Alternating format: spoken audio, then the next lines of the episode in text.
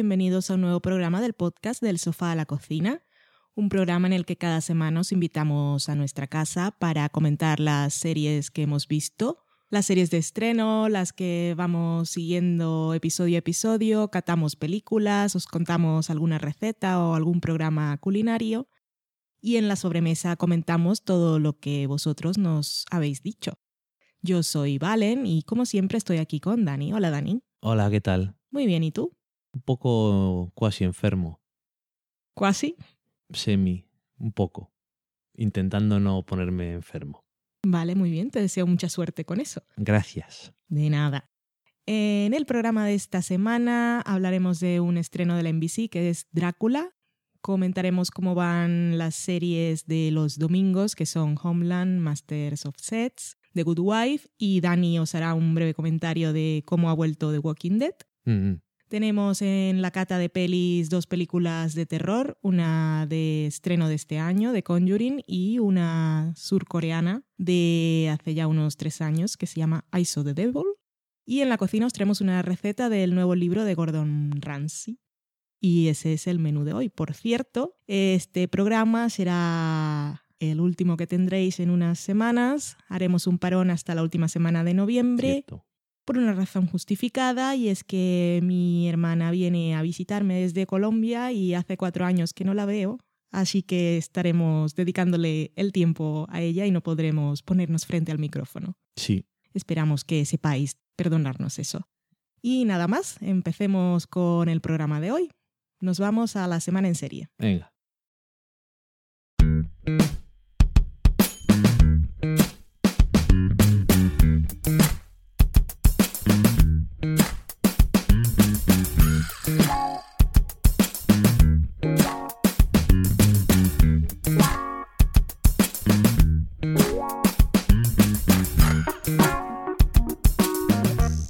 Semana en serie vamos a hablar de Drácula, piloto de la NBC, y os comentaremos cómo van las series de Homeland, Masters of Sex, The Good Wife, y dejaré que Dani haga un breve recuento de lo que le está pareciendo la nueva temporada de The Walking Dead, porque sé que hay muchos fans que seguramente nos escuchan, Vale. ¿vale? Más que nada porque me has dicho que te está gustando, entonces creo que vale la Mm. pena comentarlo. De acuerdo.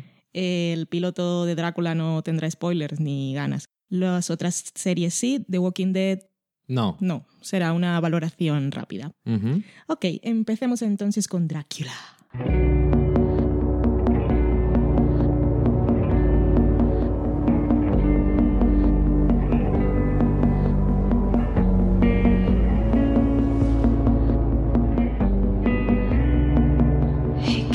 Drácula, estreno de NBC, es una coproducción entre el Reino Unido y Estados Unidos de los canales Sky y Living, este es nuevo, Mm, sí. para mí no lo tenía controlado, son muchos cielos. Y por la parte americana está, por supuesto, la NBC. En el Reino Unido lo estrenarán coincidiendo con Halloween, que es básicamente la razón por la que yo he aceptado ver este piloto, porque ya el tráiler me echaba para atrás Sí. Y verlo fue como los efectos especiales en las series de vampiros, que los vampiros se mueven rapidísimo pues así, me echó hacia contra una pared. Está creada, oh my god, y escrita por un señor que se llama Cole Haddon, señor o señora, no lo sé, que según las investigaciones de Dani No, muy profundas. no demasiado profundas, pero bueno, tampoco hace falta mucho más. No encontró ninguna huella suya en el mundo audiovisual, que tengo yo más créditos que él en IMDb, se puede decir. Mm, Sí. Sí. Y su principal estrella es el señor Jonathan Rhys Meyers, Sí. conocido por los Tudor, por ejemplo, los Tudor. Sí. Y hay por allí otra retaíla de actores con acento británico que le va muy bien porque la serie está ambientada en Londres. Y el señor Jonathan Rhys Meyers, que por supuesto es el conde Drácula, nos hace de un americano emprendedor. Vamos, hace de Drácula fingiendo ser un americano. Sí, Drácula fingiendo ser un americano emprendedor que quiere... Es un señor que está así preocupado por las energías renovables y quiere hacer, bueno, corrientes eléctricas sin cables. Sí. Una cosa que iría muy bien y revolucionaría el mundo y que en esta serie pues es una de esas cosas que la hacen absurda. Para mí es absurda y aburrida y voy a, resumirlo en absurrida, que no es una cosa que exista, pero creo que me gusta.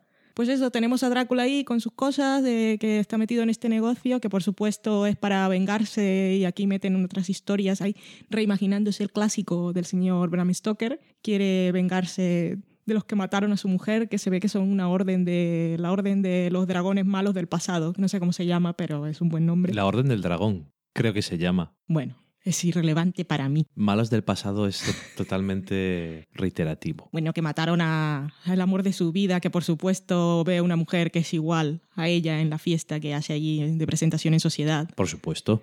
Que se llama igual, bueno, como la historia en sí. Los doppelgangers es lo que tienen. En fin, que eso, tenemos Drácula, ambientada en la época de Drácula, con todos los personajes que tienen que estar, solo que sin ser sexy, sin ser terrorífica, y lo más importante de todo, sin ser entretenida. Sí, es lo más importante. Mm. Es que es prácticamente puedes hacer una, un checklist de cosas que tiene que tener una serie de vampiros y más de Drácula, que es como el vampiro. Sí. Y esto no tiene prácticamente ninguna de las cosas, se puede decir. Supongo que por decir algo bueno parece que no está como mal ambientado y eso, pero es que da tan igual porque es tan coñazo. Porque puedes hacer, eh, con vampiros, puedes hacer cosas que sean malas, pero que sean divertidas o entretenidas, por lo menos. Y cosas buenas también, obviamente. O cosas violentas, o cosas sexys, o mamarrachadas como True Blood. Sí, pero es que en este caso no es nada de eso. Y no sé, está The Showrunner, uno de los creadores de Carnivale, que además digo, uy, es que apropiado con vampiros y cosas así, cosas raras pueden hacer. Pero es que esto es tan... Sobre todo es aburrido, es lo que más. Es como, aparte de eso de que las energías renovables no... Vale que se explica a qué viene, pero es tan absurdo. Es muy absurdo, podían inventarse cualquier otra cosa. Es, es eh, absurdido todo. Mm. Absurdido, absurdido, me gusta. Absurdido, efectivamente, esa es la palabra. Mm, pues estamos aquí inventando palabras, no creo que haya entonces mucho más que decir. Yo, por mi parte, simplemente no recomendarla. Si alguien en algún momento ha dicho, uh, me apetece ver esto y está esperando a ver si alguien le dice que sí o que no, no creo que haya leído en ningún sitio que sí. Ahora que la audiencia ha tenido. Sí. También hay gente que podría verla porque hay muchos fans de la apariencia física del señor Jonathan. Y, oh, Drácula, puede ser guay. Pero no. No, tampoco. No sé, no. Tenía muchos fans en The Tudor. Ya, pero esa es la serie de Showtime y ahí podían enseñar más cacho. Mm. De todas formas, eh, no sé. Oye, que en Buffy no enseñaban cacho, pero era muy sexy. Sí, vale, supongo. En The Vampire Diaries sí que enseñan. Sí. Pero bueno, que a lo que voy es que no sé, no es nada, no sé. Y luego aparece por ahí Van Helsing y... Es que es, todo tan absurdo. Mm. Pero sí. Ya, para no repetirnos más, sobre todo es que es aburrida. Sí. Es como, venga, ¿cómo se acaba esta mierda? Sí, nos estamos aburriendo mientras hablamos venga, de ya, ella. pasa otra cosa. vamos a hablar de otra cosa. Dejamos Drácula, nos vamos a hacer check-in en las series de la semana. Lo que viene ahora todo tiene spoilers, os vamos a decir el orden en el que las vamos a comentar y os sugerimos que miréis los tiempos, que no los podemos decir ahora porque eso lo sabremos después de que hayamos grabado, pero en el post del programa los encontraréis. Hablaremos primero de Homeland, luego de Masters of Sex, después de The Good Wife y por último un breve comentario de The Walking Dead, que spoilers a Dani le está gustando. Pero la haré sin spoilers. Eso, es, eso será sin spoilers. Empezamos entonces con Homeland, eh, que hemos visto hasta el episodio quinto de la tercera temporada.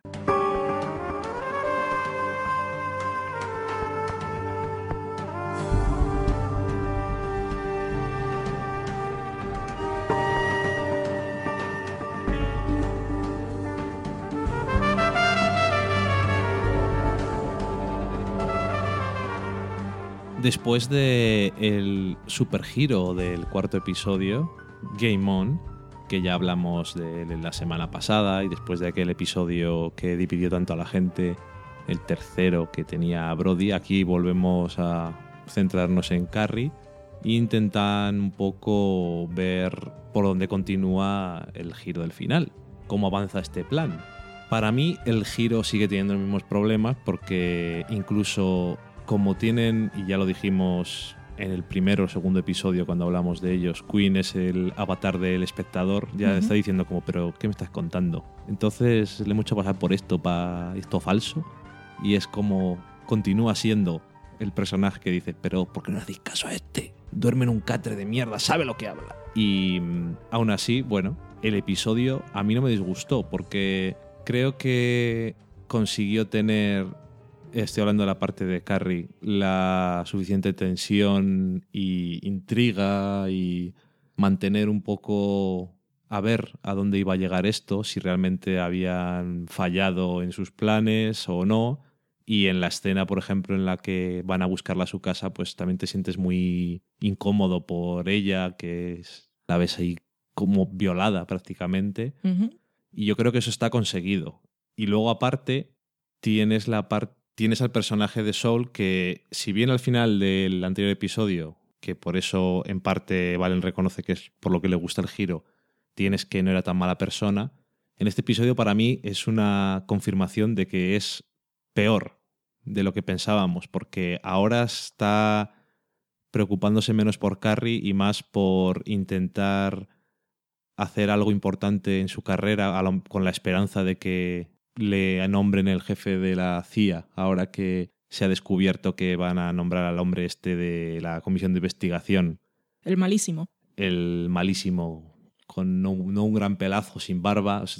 con ese carisma, que ¿cómo pretendes tener a un buen director de la CIA? Pero bueno, y se le ve totalmente frustrado ya encima en la parte del final, cuando ya está derrotado en la parte del trabajo, llega a casa y está su mujer cenando con uno y es como, venga ya no te esperaba. Sí, sí, ya me doy cuenta. Ah, ahora no, déjame. Not now. Ah, Dios, ¿qué he hecho yo para merecer esto? Mi vida es un infierno. Y entonces ve como su único, el único rayo de esperanza en su vida es que Carrie consiga algo y es como, venga. Lo ves en el momento en que dice Queen, pero es que está sola, no sabemos dónde está. Y dice, sí, pero ya ha estado sola antes, por lo menos está dentro. Y es como, pero no. Bueno, eso también es un voto de confianza. Sí, bueno, pero yo, mi sensación es que a lo largo de todo el episodio deja claro que em, le gana un poquito, o le está ganando un poco la parte de querer triunfar por él en esta misión y que Carrie desciende un poco en su escala de prioridades. Lo suficiente como para que yo lo note. esa es la sensación que a mí me transmite, que no tiene por qué ser tampoco, no es una cosa en plan de, joder, qué malvado es, sino que bueno, es más complicado que todo eso. Y luego también en este episodio tienes la parte de Dana, que, mm, bueno, no sé, sigue, eh, cuando dijeron, cuando sale el Previously y sale cosas de Dana y luego sale Dana y dices, joder, nos van a destrozar otra vez un episodio ya con esta pesada que no pertenece a esta serie. Y al final bueno, sin llegar al extremo que he hecho yo, pero sigue siendo ella la que se acaba yendo diciendo, eh, déjame que estoy harta de mentiras, todo mentiras, dejadme vivir. Y se va ahí a llorar como Carrie, un poquito. Es una cara de meme, podrían ponerlas a las dos en un GIF eterno. A lo que voy, en resumen, es que en este episodio se siente la parte como que no ocupa mucho y que se resuelve muy rápidamente y limpiamente, aunque supongo que tendrá consecuencias como, como no, pero que no entorpece el ritmo del episodio demasiado, ni incluso se entrelaza con la trama principal de algún modo, aunque solo sea tangencialmente, con el tema de que Carrie quiere ayudar a encontrar a Dana de algún modo y entonces puede poner en peligro la misión. Y entonces parece que es más relevante. Supongo que también tiene que ser por eso. Pero bueno, que no me ha disgustado el episodio. A mí tampoco, pero lo de Dana sí... no sé. Es un por qué y para qué toda esta trama hasta este punto. porque ha estado mucho tiempo ahí dando la vara No, y nosotros comprendiéndola, vale, vamos a aceptarlo, no, no vamos a juzgarla y no vamos a llevarla a la hoguera. Pero todo eso solo para tener la escena en la que Jessica va a donde Carrie y le pide por favor, que es una escena que eh, llevada de cualquier otra forma, si nos hubiesen llevado a ese punto de cualquier otra forma, habría sido muy intensa. Creo que es un momento que sobre el papel debería ser muy intenso y, y tocarnos a todos, Sí, porque para Jessica es complicado ir a hablar con Carrie y de, que le diga a Carrie que tú tenías la razón y fuiste a advertirme y yo no te hice caso, cuando Carrie ahora está convencida de que ella estaba equivocada, ella, Carrie. Todo eso es muy complejo y podría haberme hecho sentir muchas cosas, pero no lo consiguió por la forma en la que está, porque fue todo muy rápido. sí. O sea, todo esto para llevar a ese punto en el que Jessica le pide el favor a Carrie y Carrie pone en peligro su misión para salvar a Dana cuando Dana ya ha decidido irse. O sea, está todo como que faltan, faltan trozos de cosas. Sí, sí. A lo que me refiero es que por lo menos tiene algo que ver tangencialmente, pero lo que dices tú, que muchas cosas que pasan no podrían haber pasado por otra cosa que no fuera Sí. todo esto. O sea, realmente, solo juzgando por, juzgándolo por este episodio, lo veo así, pero claro, si lo ves que este es el quinto y ha habido otros cuatro episodios de tonterías de Dana que me han dado exactamente igual, o tres episodios, entonces diría, pero ¿para qué ha estado tres episodios, cuatro episodios con esta trama si no... para nada? Que igual luego trae cola, pero en, en este punto, ahora mismo, digo, bah, ha sido un poco inútil dramáticamente para mí. Sí. ¿Y lo demás? Lo demás, pues bueno, para mí Carrie siempre es el, el eje de la historia y que ella me transmita que está en sensación de peligro a mí me involucra emocionalmente y lo he sentido y ella sigue siendo la misma loca de siempre. Una cosa que sí me sobra es otra vez con el tema de las pastillas, porque yo en realidad nunca sé cuándo las está tomando y cuándo no. Entonces que deje de tomarlas otra vez me es totalmente indiferente. Es que... Aunque, obviamente, eh, ahora que se enfrenta al polígrafo y que hemos, como te comenté al final del episodio, ese mentor no le enseñó lo más importante en la vida, que era mentir. Un mentor que enseña a mentir, creo que por eso son los mentores, eh, que es un, es un as mintiéndole al polígrafo, que aún no sabemos cosas, como logró pasar en aquella prueba de la primera temporada. Pues eso, ahora que vemos que en el próximo, en que Carrie tendrá que enfrentarse a eso y que está totalmente fuera de control porque nos ha tomado sus medicamentos. Supongo que en ese sentido vale, pero no me hacía falta verla otra vez. O sea, A lo favor. mejor es justamente por eso, porque en el próximo episodio va a salir que está mintiendo, pero van a sacarse el asunto de no es que no me estoy tomando los medicamentos y entonces va a salir eh, negativo en algo que saben que está diciendo la verdad y que realmente no pueden confiar en el polígrafo porque se ha dejado de tomar las pastillas y tenían que sacarlo. Pero tienes razón en una cosa, realmente aunque a veces cuando están en los extremos sí, pero normal, en, la, en el término medio, cuando se está tomando la medicación y cuando no, realmente no vemos ninguna diferencia. Entonces yo por eso imagino que esta escena que cuando está haciendo es como, pero que no, hombre, que no hagas otra vez. Pesada ya, hombre. Creo que es por eso, porque en el próximo va a valer para anular algún resultado. Ahora, estos señores iraníes, que son los nuevos malos malísimos, que son los Abu Nasir nuevos, a mí... Que te aparecen como de la nada, ya empiezan ahí investigando señores iraníes que no sabíamos nada de ellos y ahora vemos a... que es malo, pero... Ay, no sé. Ay, no, no sé. O sea, sigo involucrada con la serie, pero sigo involucrada por Carrie. Y yo no tengo Sí. en tan baja estima al señor Sol. Yo puedo justificar sus acciones. Y me gusta mucho Queen y me gustaría que se quitase más la camiseta. Pero eso no es un punto importante. Pero de todas formas, ya vamos por el quinto episodio y me han contado, así como en las otras temporadas, me contaban muchas cosas y aún sabiendo muchas cosas, me resultaba impredecible. Ahora no, no, no sé lo que va a pasar, pero es porque ni siquiera sé lo que está pasando. Vale. Yo lo de lo de Soul sí, sí se puede justificar, pero no por eso quiere decir que para mí esté abriendo los- ojos un poco la situación a ciertas cosas que no te pueden no gustar tanto. Y en cuanto a los malos, no pueden competir con el infame Abu Nasir porque había una conexión con otro de los protagonistas en aquel momento de la serie, una conexión emocional. Y también con Carrie, que lleva muchos y años con detrás Carrie, de él. Y, y esto de los iraníes es como, bueno, es que Irán es el nuevo enemigo de Estados Unidos y tenemos que meterles de alguna forma. Y aparecen estos y fueron los que pusieron dinero para el atentado, por, por lo que tú digas. Estupendo. Sí, falta, falta un vínculo Pero Por lo con menos todos. no es igual que la otra amenaza que había, es una amenaza diferente, por poner algo bueno, pero yo desde luego, ya desde el principio lo hemos estado medio viendo que, que falta algo en la serie y si no fuera por Carrie, pues sí. Y también me falta que me gustan esos tres personajes, que eran Queen, Sol y Carrie, pero en las dos primeras temporadas trabajaban juntos siempre. Y en esta temporada, aunque nos hayan dicho que era un plan maestro en el que estaban de acuerdo desde el principio, no, no los hemos visto trabajando conjuntamente. Entonces es- esa dinámica también me falta porque también me da vidilla. Las escuchas y sus reuniones y las discusiones y confiar o no en Queen. mm, No lo sé. Hay algo que la segunda temporada, sobre todo en los primeros cinco o seis episodios, había hecho mucho mejor que esta, y es eso. Funcionaba mejor el estilo de serie que era. Y este año no termina. Creo que ha, creo que ha hecho algunas cosas bien, pero aparte de las cosas que ha hecho mal, simplemente esa es la sensación de verla y no estar tan contento. Nada más.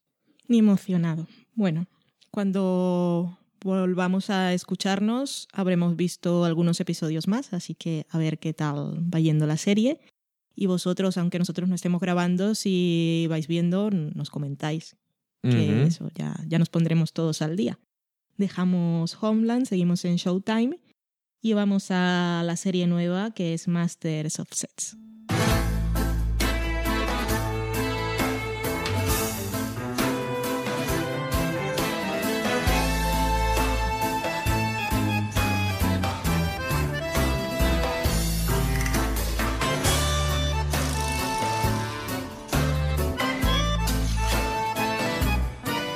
Ya os hablamos de esta serie cuando vimos su primer episodio. A día de hoy hemos visto hasta el quinto. Es como la serie revelación sorpresa de este otoño, la que le está gustando a todos los que la estamos viendo. Es una serie de calidad, es una serie que nos ha sorprendido porque en realidad no esperábamos nada de ella. Y si hubiésemos esperado algo, no era su elegancia y saber estar. No, yo dije que me interesaba, pero más no. Y bueno, los que estáis escuchando esto ya lo habréis visto, así que no os vamos a contar de qué va, que ya lo sabéis. Si no lo habéis visto, ya sabéis, saltada de Good Wife si la veis. Si no la veis, pues sois de esos que no la queréis ver porque la gente habla mucho de ella y le tenéis manía, podéis escucharnos hablar, que no os va a pasar nada, o si no, ya sabéis, The Walking Dead o La Cata de Pelis. Así que ahora nos quedamos con los que estamos viendo la serie, que a mí me gusta mucho, porque soy muy fan de sus mujeres, de todas ellas. Y en estos episodios hemos descubierto más cosas de William Masters, que era un personaje que me parecía intrigante y que pensé que iba a seguir siéndolo así, porque muchas de estas series los vemos que son así como seguro que les ha pasado algo, que ocultan cosas, casi parecía un poco en el espectro autista, pero nos han ido revelando cosas de los posibles porqués de su forma de ser, Sí, de pensar y de actuar, bastante claro. lo cual no me esperaba y me ha gustado. Es una serie que habla de estos pioneros en investigación sexual, es una serie que habla de sexo, es una serie que te muestra el sexo a veces como disfrute, pero casi siempre como objeto de estudio. Pero así como el sexo, no siempre, pero es el medio que te lleva a la procreación, también trata de una forma muy interesante la maternidad y la, pa- la paternidad de esta serie. Sí. Lo tenemos en la figura de Libby, que es la mujer de William Masters, que se sentía fracasada como mujer porque no podía darle un hijo a su hombre, ese hombre que la había hecho pensar que era ella la culpable y la sometía a tratamientos de fertilidad hasta que descubre que no era ella sino él. Tenemos a William Masters que tuvo una infancia problemática Sí. con un padre que lo ha convertido un poco en lo que es. Es una cosa como muy usual en las series. Siempre es culpa del padre o de la madre. Y que ante la paternidad, pues él tenía ese tipo de miedo, sentimiento de culpa futuro, de puede que yo sea un hombre como mi padre. Una cosa que vimos reflejada cuando le gritó a los hijos de, de Virginia Sí. en la fiesta, que yo dije, ah, pues sí, va a ser como su padre. Pero luego en este último episodio, pues da un giro, porque me gustó, bueno, voy a saltar demasiado. En este último episodio hubo dos frases que me gustaron mucho. La primera es, fue un momento divertido, cuando está en la consulta con los dos jovencillos cristianos que le dan por fin sentido a esa frase que siempre se dice en las series de hemos dormido juntos. Yacer es lo que tenéis que hacer. que, claro, ellos lo tomaban en sentido más literal y no entendían cómo era, que su mujer no se quedaba embarazada, que me hizo mucha gracia. Y con todo esto él decía algo como, Dios, eso todopoderoso, y ha creado el cielo y la tierra, pero no es un, un ginecólogo, es así como, yo soy un Dios.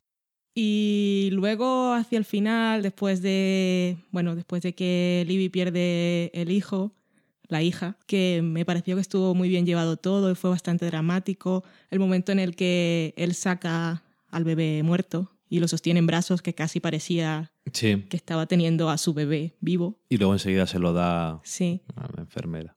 Y de alguna manera él se siente culpable porque él no quería ese bebé.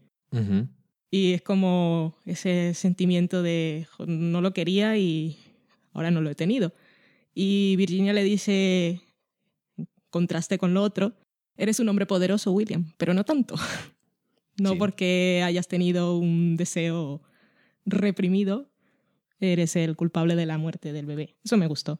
Que en un principio pensaba que la serie estaba bien y es elegante y tiene clase y es divertida, pero que no iba a ser demasiado sutil o que iba a ser demasiado literal, pero sin ser sutilmente metafórica como Mad Men.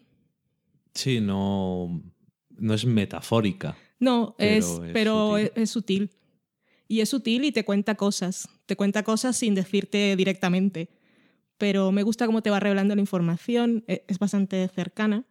Y me gusta sobre todo la figura de la mujer, que tenemos muchas mujeres interesantes aquí.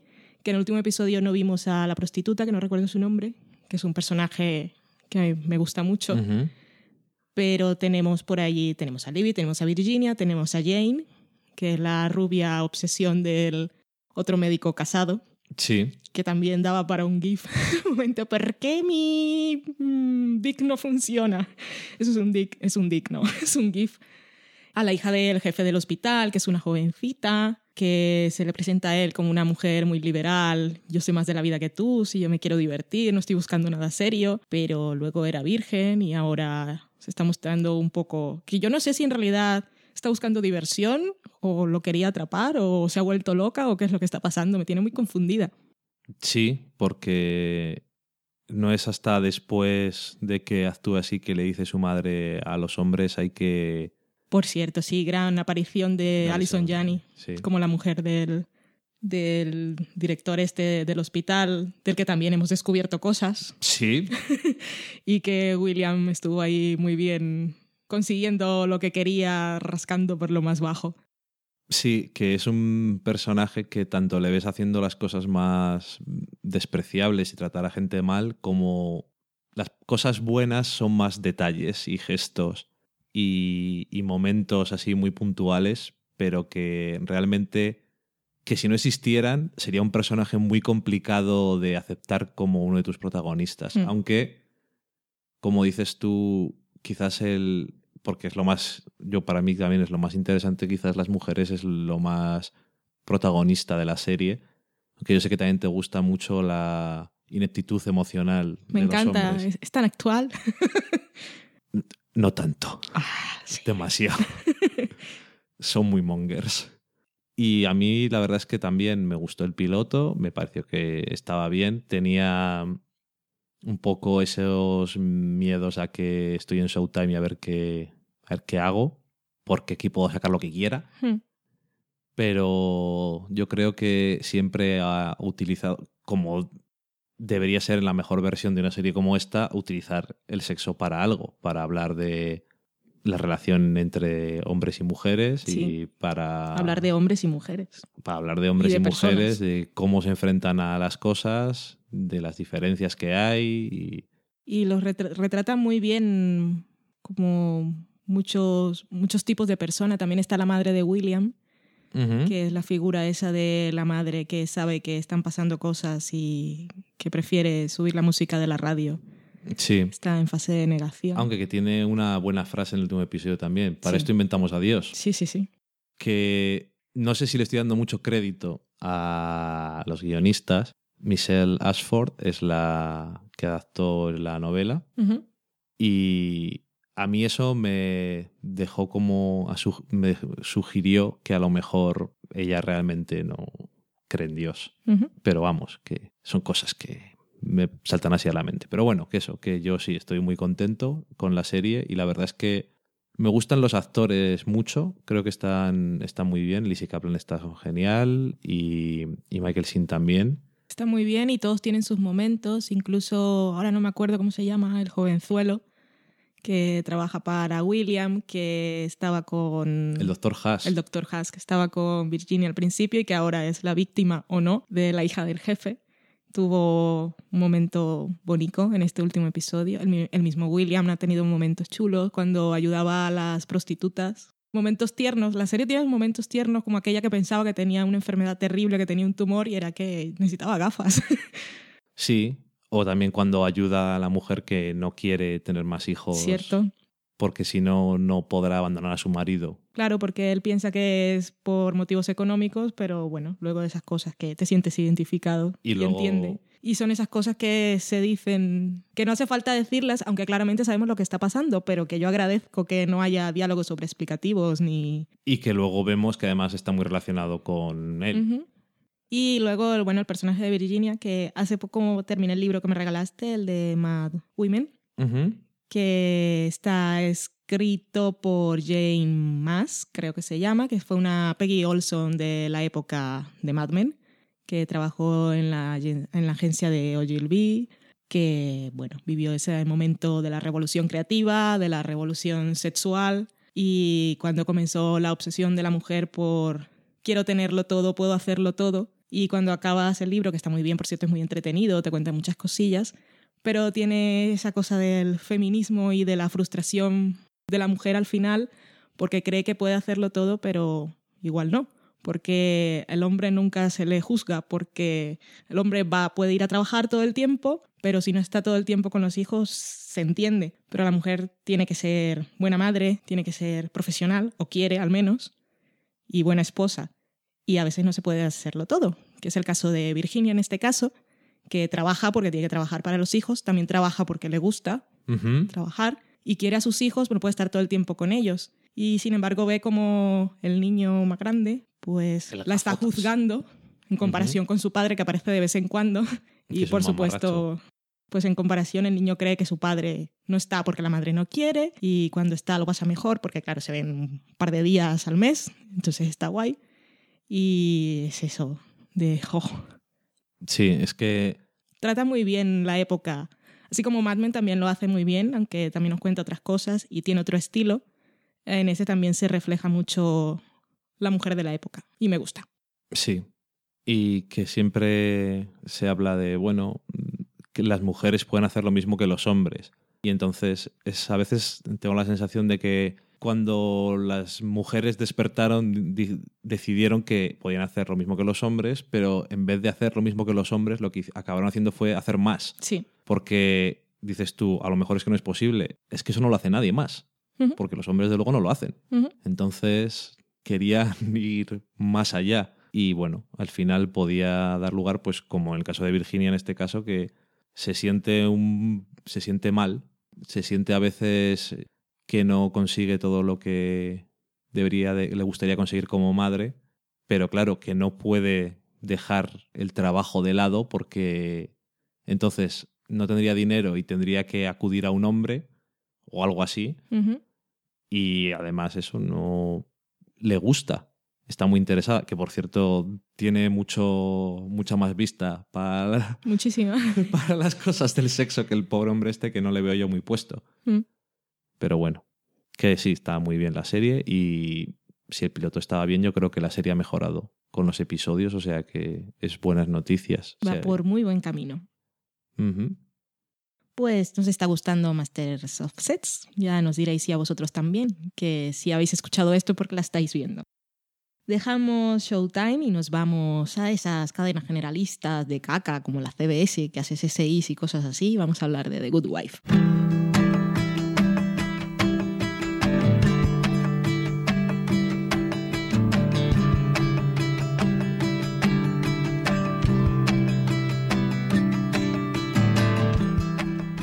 La semana pasada no hablamos de The Good Wife para poder hablar de los dos últimos episodios consecutivamente. Así que si estáis aquí es que habéis visto el cuarto episodio, que es Outside the Bubble, y el quinto episodio, que es Hitting the Fan. Si estáis aquí es porque habéis visto en Twitter que la gente habla de la boda roja y de Good Wife, que es con lo que se ha relacionado esto, porque el actor que interpreta al hijo de Alicia Florrick dijo que, bueno, encontró la relación. Yo veo que esto dentro de 10 años se hablará como Jumping the Shark, se convertirá en algo de una forma de hablar. Hmm. Pero bueno, eh, eso vamos a hablar de los últimos episodios que han tenido grandes acontecimientos dentro de la serie y desde luego cosas que son importantes para los personajes y para la trama.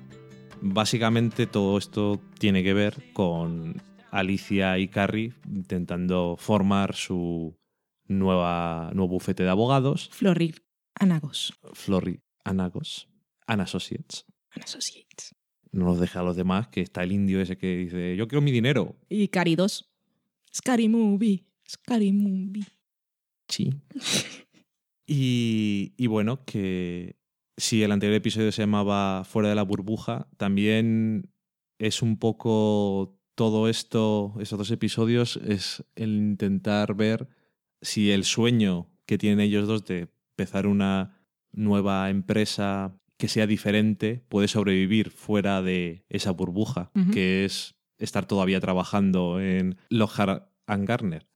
Y que al final, aunque estaban haciendo cosas, seguía siendo todavía no, no les habían tirado. Y el último episodio es el episodio de les dan la patada para que empiecen a, a caminar solos. Y es el momento en el que tenemos un episodio que es de los mejores que ha hecho la serie probablemente nunca y confirma que este principio de temporada es, bueno, para mí es el mejor trozo Sí, sí, de la serie probablemente, lo cual yo creo que hay que decirlo porque es la quinta temporada y eso no siempre pasa y está bien darle mérito por eso, que después de están llegando a los 100 episodios y pueden todavía hacer los mejores episodios de la serie. Sí. Por supuesto, este último episodio se llama Hitting the Fan por la expresión inglesa, que quiere decir que se está poniendo todo muy mal. Mar de Troya. Se acaba el mundo. ya sabéis la expresión, los que lo sabéis. Esto somos muy limpios aquí. Y realmente eso es lo que se siente cuando lo ves. Si toda la temporada era entre la dirección y el diálogo y lo que pasaba, el movimiento, todo era muy dinámico, muy que no parabas ni un instante de, de moverte por el bufete, de moverte con los personajes y de que pasaran cosas continuamente, después del final del anterior episodio, en el cual Diane le dice a Will que eh, ha descubierto aquí todo el pastel, pues en este episodio es el momento en el que todo estalla. Casi, no literalmente, pero casi. Es un poco estallido allí de personalidades y demás. Y me ha- bueno, que me ha gustado mucho. Y yo creo que lo que mejor ha conseguido la serie es eh, aportarle a los personajes, si bien obviamente tiene la ventaja de que llevan ya muchos episodios con ellos y llevamos muchos episodios con ellos, creo que en estos últimos episodios de esta temporada aportan a los personajes los suficientes matices para que realmente pueda haber bandos en los que en los dos lados puedas ver la razón Sí. y en los dos lados puedas ver cosas mal y en los dos lados puedas ver cosas bien.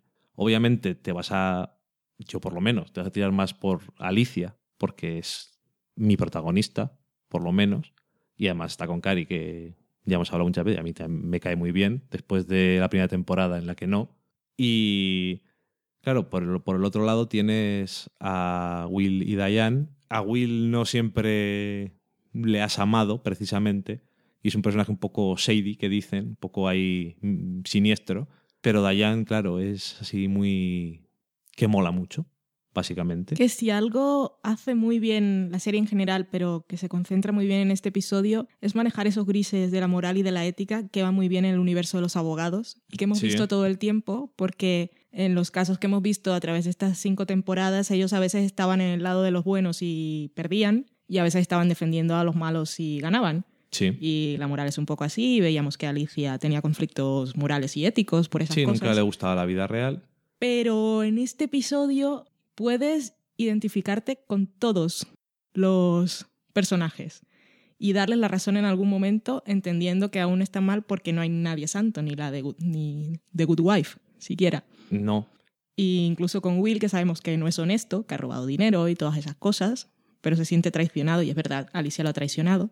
Kalinda también lo traicionó. Uy, Kalinda está muy Kalinda, enfadada. Kalindia está, Kalindia. Kalinda está enfadada y todos actúan por razones personales en la serie. Sí. Y bueno, Kalinda, por supuesto, está muy herida porque Alicia se iba y no se lo ha dicho.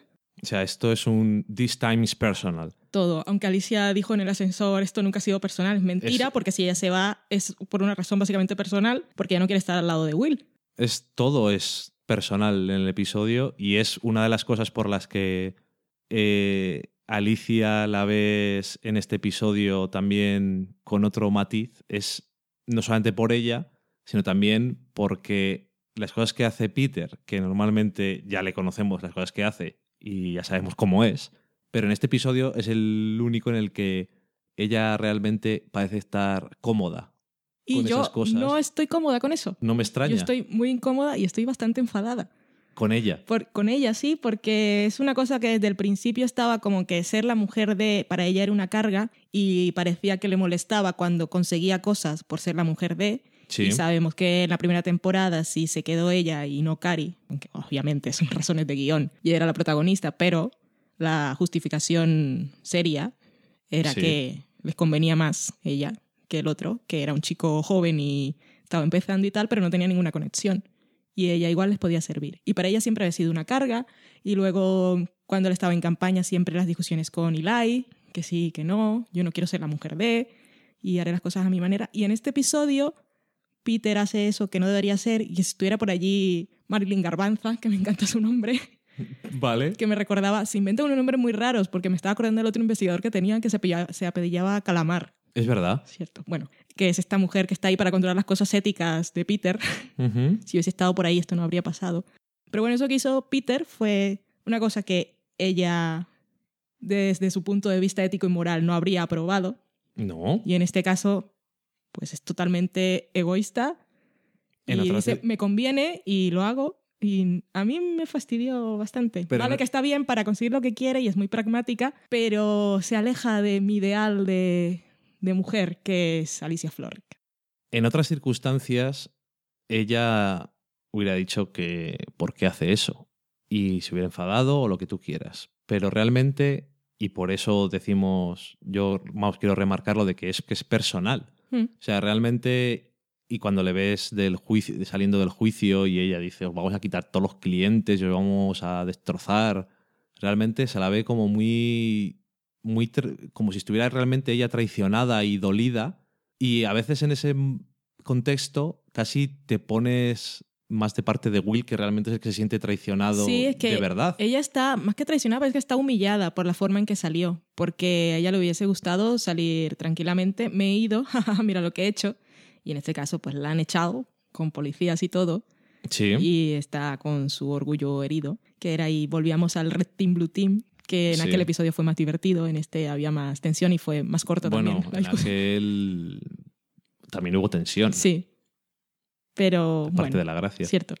Pero, pero, pero, pero eso, que ella está, está muy herida. Y no sé, yo ahora en este momento soy Tim Dayan, porque es la mujer leal. Sí, pero la van a fastidiar también. Sí. Y por supuesto, todas estas cosas van a traer cosas malas para Peter, como no podía ser de otra forma. Pero en las guerras no hay ganadores, nunca. Todo el mundo pierde. Y aquí está en una guerra y esto no me puede acabar bien. No. Yo necesito más Kalinda. Esta temporada, Kalinda es que no tenía que estudiar guion. Siempre era caras. Voy a hacer esto, voy a hacer aquello y yo necesito más. A ver si ahora que están en la guerra se ven más cosas, que no lo sé. Por supuesto, aquí todo va a traer cola. Sí, Y son colas largas de dragón que golpean fuerte. de boda de esas. Y claro, es que además Kalinda, yo creo que hay una necesidad por parte del espectador de redención, teniendo en cuenta que la única cosa centrada en ella fue el la primera mitad de la temporada pasada, que fue un poco fiasco. Pero hay como una necesidad de que vuelva ahí al frente y parece que va a volver a tener más papel con un personaje que, por cierto, creo que ese tío me suena de algo. Ese actor, no sé si es el protagonista de Terranova y que salía en el, el remake de Life on Mars. A mí también, eso no me pero puede bueno, sonar de nada. También lo viste. No me acuerdo. No me extraña. De cosas de cola que vimos en el Proximin, las escenas grabadas Del de las trampas de Peter, que Will lo sabe. Innecesarias. Ajá. Y Will, bueno, estamos en guerra, me gusta. Voy a actuar como marido. Otra cosa de que es personal. Todo personal. Todo es personal. Mm. Y, y- y- y- y- y es muy personal lo mucho que nos gusta de Good Wife, pero dejamos por hoy el comentario a ver cómo sigue en este tiempo en que estamos de parón. Y ahora dejaré a Dani que os cuente brevemente qué le está pareciendo la nueva cuarta temporada de The Walking Dead. Pues The Walking Dead, que ha vuelto con cuarta temporada, ya ha emitido tres episodios, ha tenido ya su tercer cambio de showrunner. Además, to- esta serie es de esas que tiene cambios de showrunner muy sonoros y todo el mundo se entera y ya esto ya qué va a pasar ahora y no sé qué. El año pasado empezó bien. En la primera mitad, como sabéis los que la veis, esta es una serie que se emite de dos trozos en el año ya que AMC ve que está, tiene una audiencia que no es normal, pues dice, vamos a repartirla por el año, no fastidies.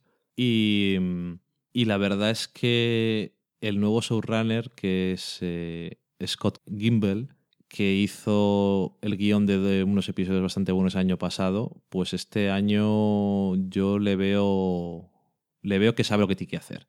The Walking Dead es una serie que ya sé que esto es muy cliché, lo de las películas de zombies y las cosas de zombies, lo importante son los seres humanos, los zombies es la excusa, esto es para hablar de la condición humana y cosas de estas, pero realmente muchas veces la serie no ha sido capaz de, aun centrándose en eso, sacarle potencial y, y ha tenido muchas veces, ha pecado muchas veces de torpeza y de tener personajes que no llegaban a, a encajar y eso. Y este año, pues, yo he visto tres episodios y los tres me han gustado mucho.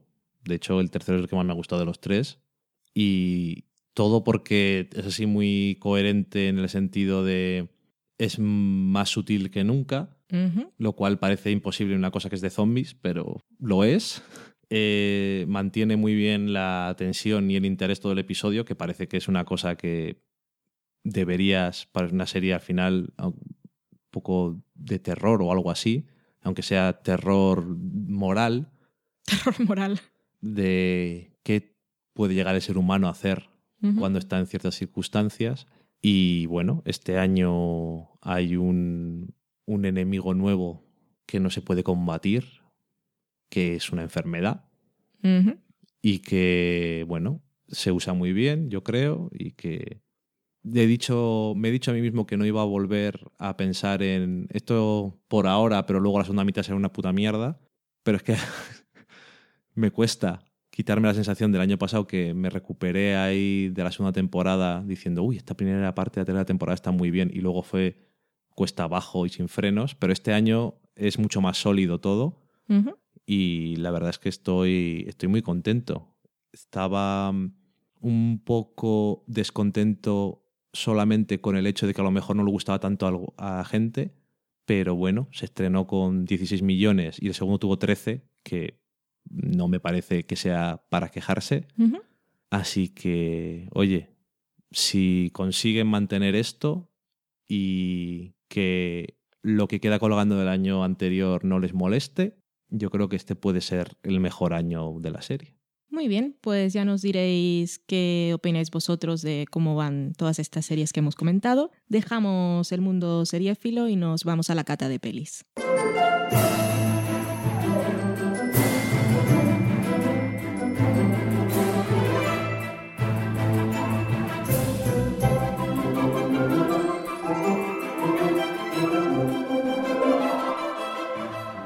Esta semana en la cata de pelis y aprovechando que coincide la salida del programa con el fin de semana de Halloween, queríamos ver películas de terror. Mm-hmm. Incluso hice una petición por Twitter y nos dieron muchísimas recomendaciones. Cierto. Y al final terminamos viendo un poco lo que teníamos en Netflix o nos apetecía más. Muchísimas gracias a todos, por cierto, que están guardadas las recomendaciones para otra ocasión. Hemos visto dos películas, un, ambas de terror muy diferente, una sobrenatural y otra de esos monstruos humanos. Empezamos con la primera, que es de 2012 y se llama The Conjuring o, como se dijo en España, Expediente Warren.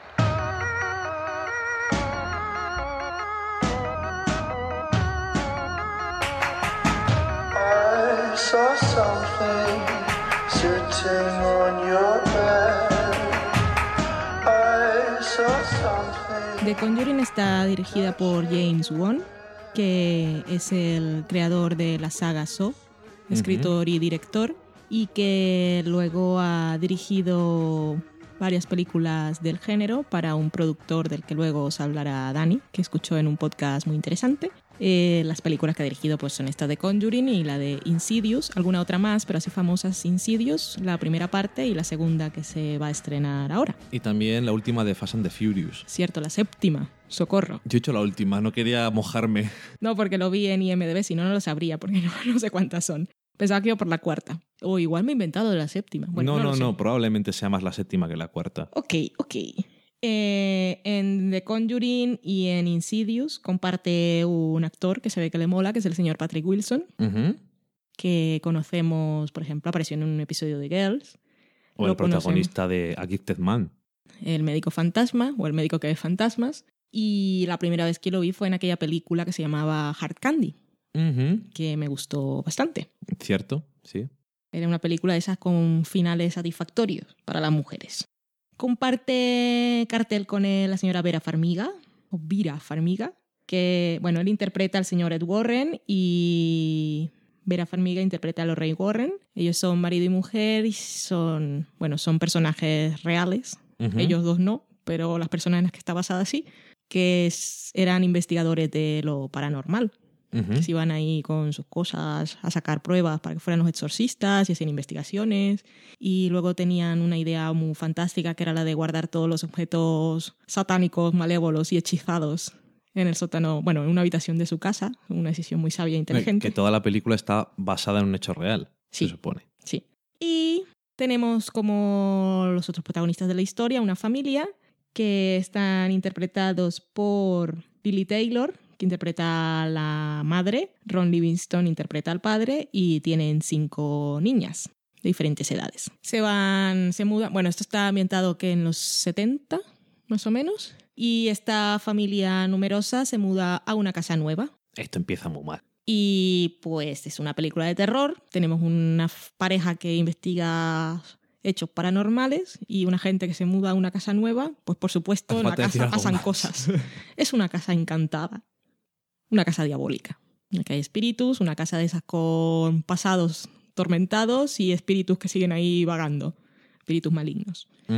Y, y empiezan a pasar muchas cosas y contactan a estos señores y van a investigar y ahí tenemos nuestra película de terror, de Ujú. Conjuring.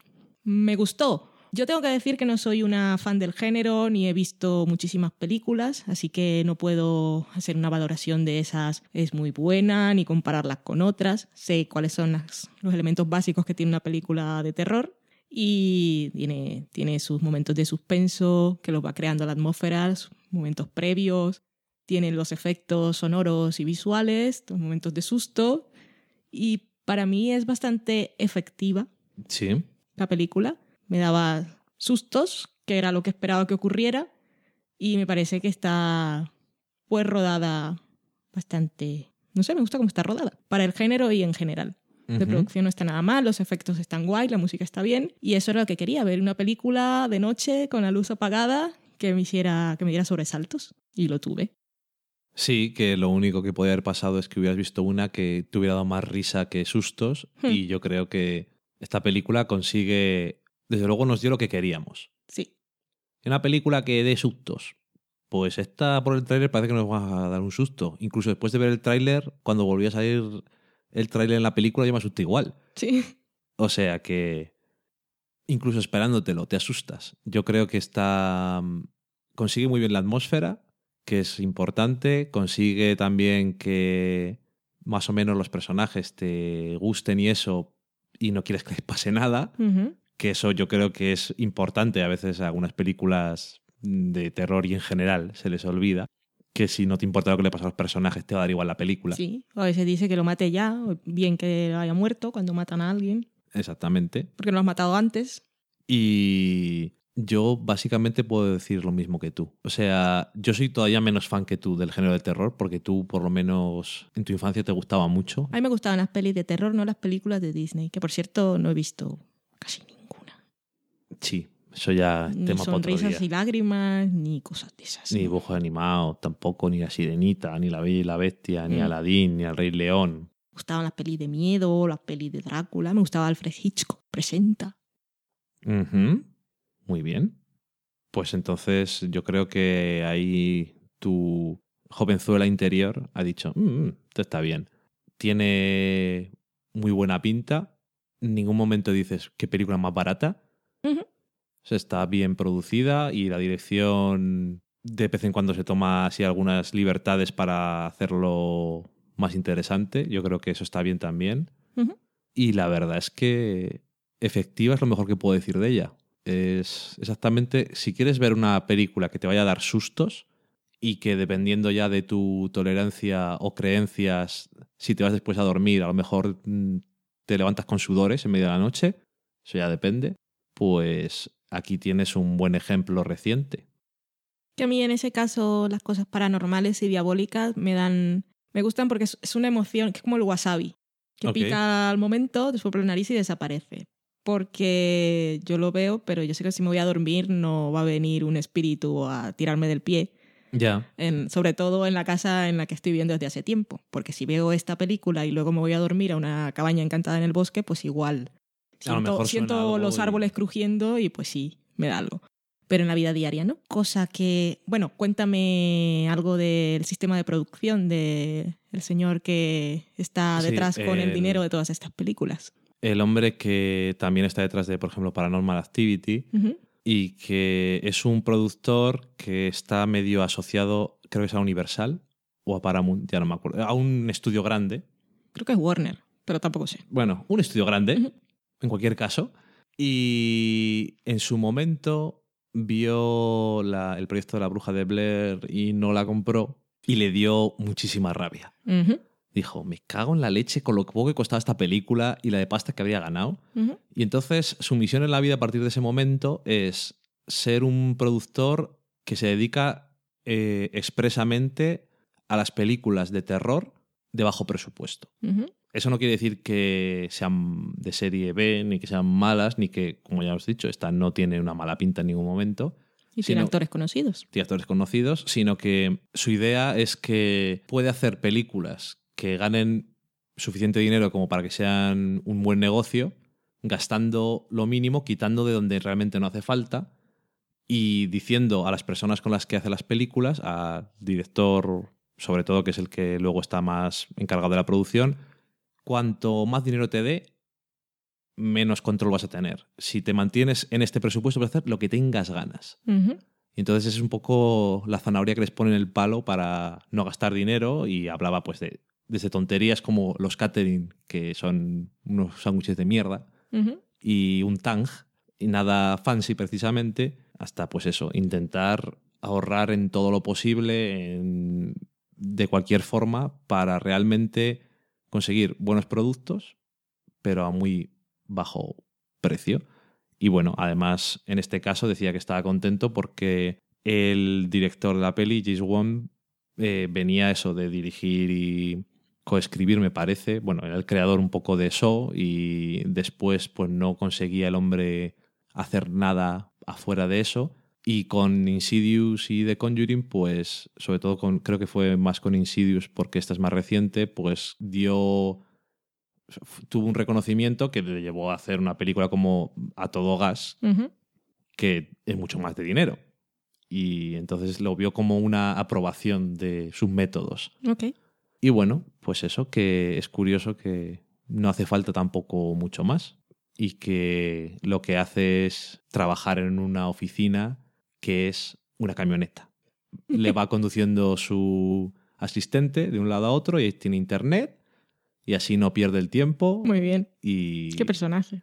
entonces muchas veces le va gente que ha mandado desde su compañero de, las, de los grandes estudios y dice, mira, esto parece que podría funcionar mejor con bajo presupuesto, a hablar con este hombre. Y a veces le van hablar gente con él que nada más le está describiendo el proyecto, dice, aquí hace falta mucho dinero y yo soy el tío del poco dinero. Vete a hablar con mis compañeros. Soy el tío de la camioneta. Dice que va a comprarse una camioneta mejor porque ahora mismo es un poco creepy y que intenta quedar pues en restaurantes y eso en vez de en su camioneta porque es como, bueno, ¿dónde quedamos? En, eh, en la acera de la calle esta está una camioneta, entras. Socorro. Y es como, eh, ¿qué me van a hacer ahí dentro? Llamo a la policía antes, Sí, sí. Tengo un silbato de esos de violación. Spray de pimienta. En fin, pues eso, que de ahí pueden sacar películas y que ha probado que, bueno, ya Paranormal Activity sí que tiene poco presupuesto y sacan mucho dinero y yo creo que se ha dado cuenta de que ahí hay un buen filón. Y ahora su próximo proyecto es Paranormal Activity con casting hispano. Ok. La población hispana, que en Estados Unidos es cada vez más, se la tiene más en cuenta, sobre todo es de los que más va al cine Y de los que más consumen, no sé si dijo que era concretamente más las mujeres latinas, que eran las que más consumían cine de terror. Así que iba también a intentar darle un poquito por ahí el asunto. Y bueno, ahí está. Muy bien, pues dejamos de Conjuring y los miedos paranormales y nos vamos a otro tipo de terror mucho más humano y más terrorífico, que es I Saw the Devil.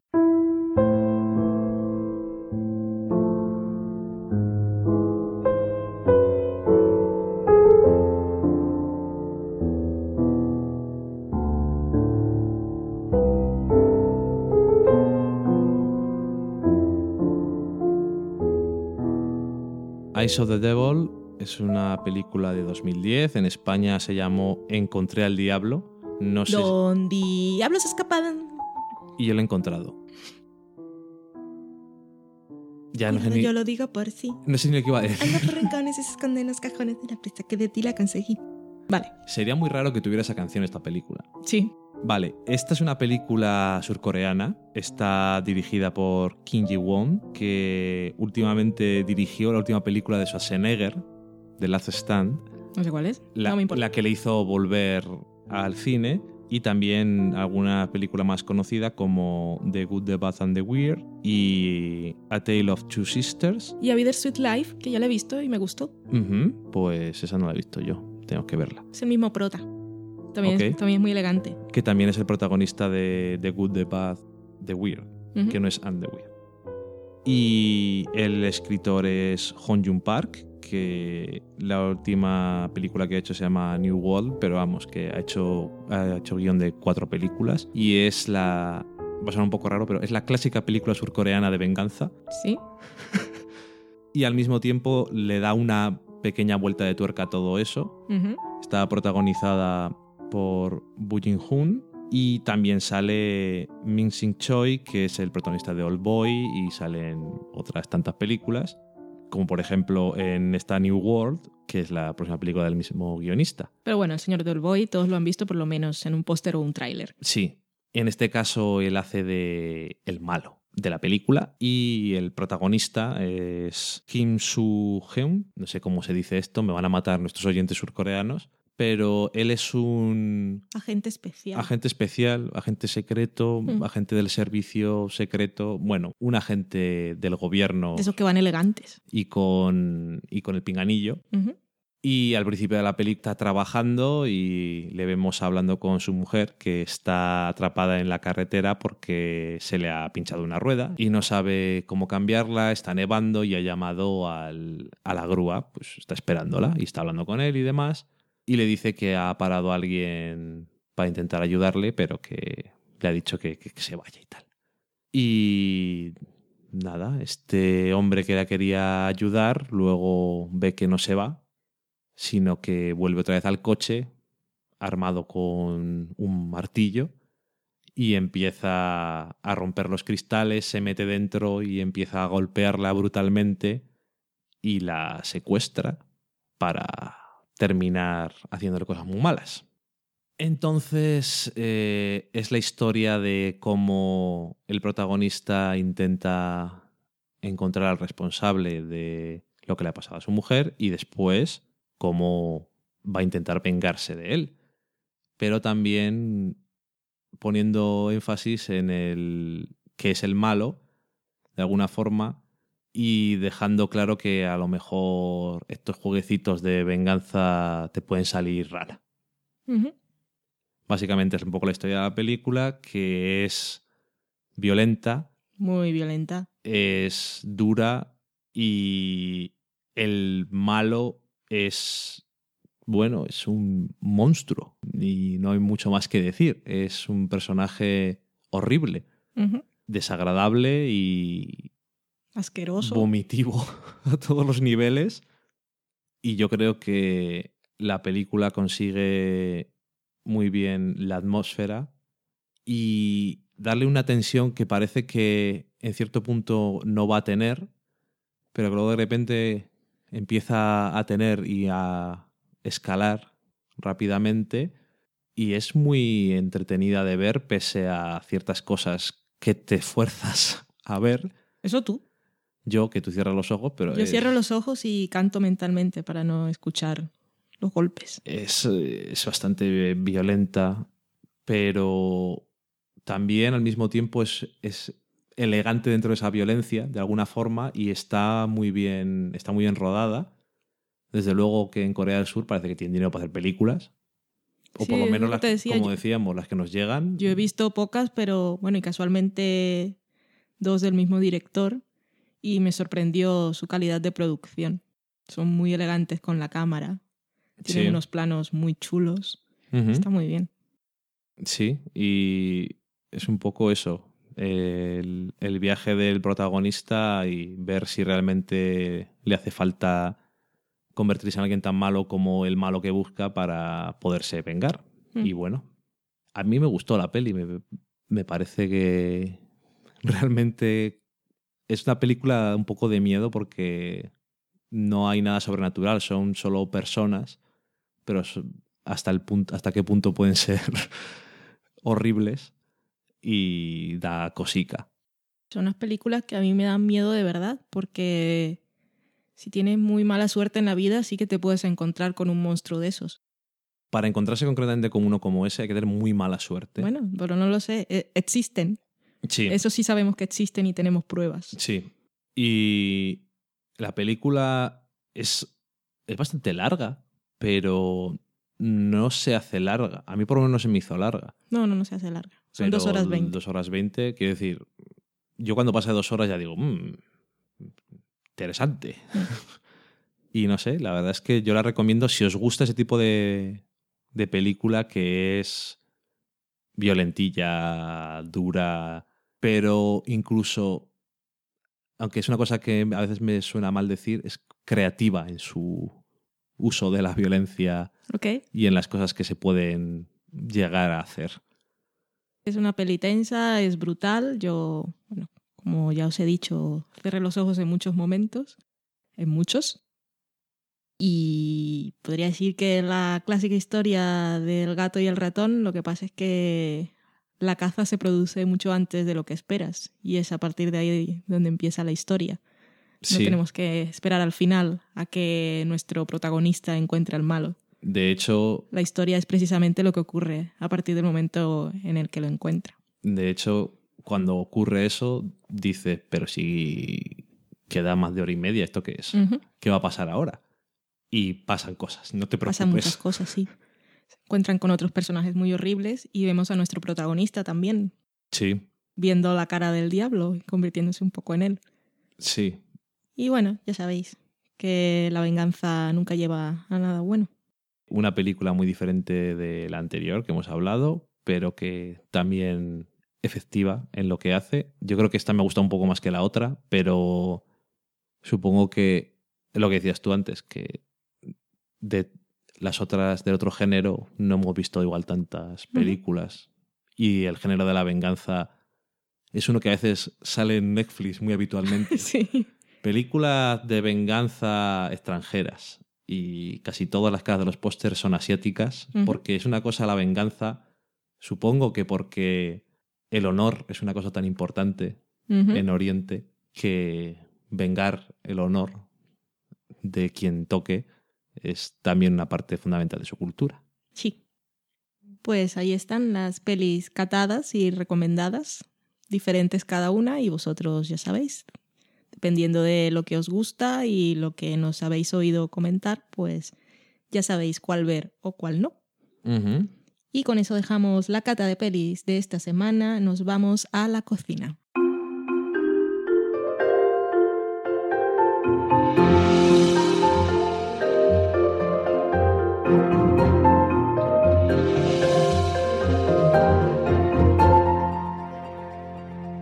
En la cocina os traemos una receta, en este caso una receta de un libro nuevo del señor Gordon Ramsay y os la va a contar Dani.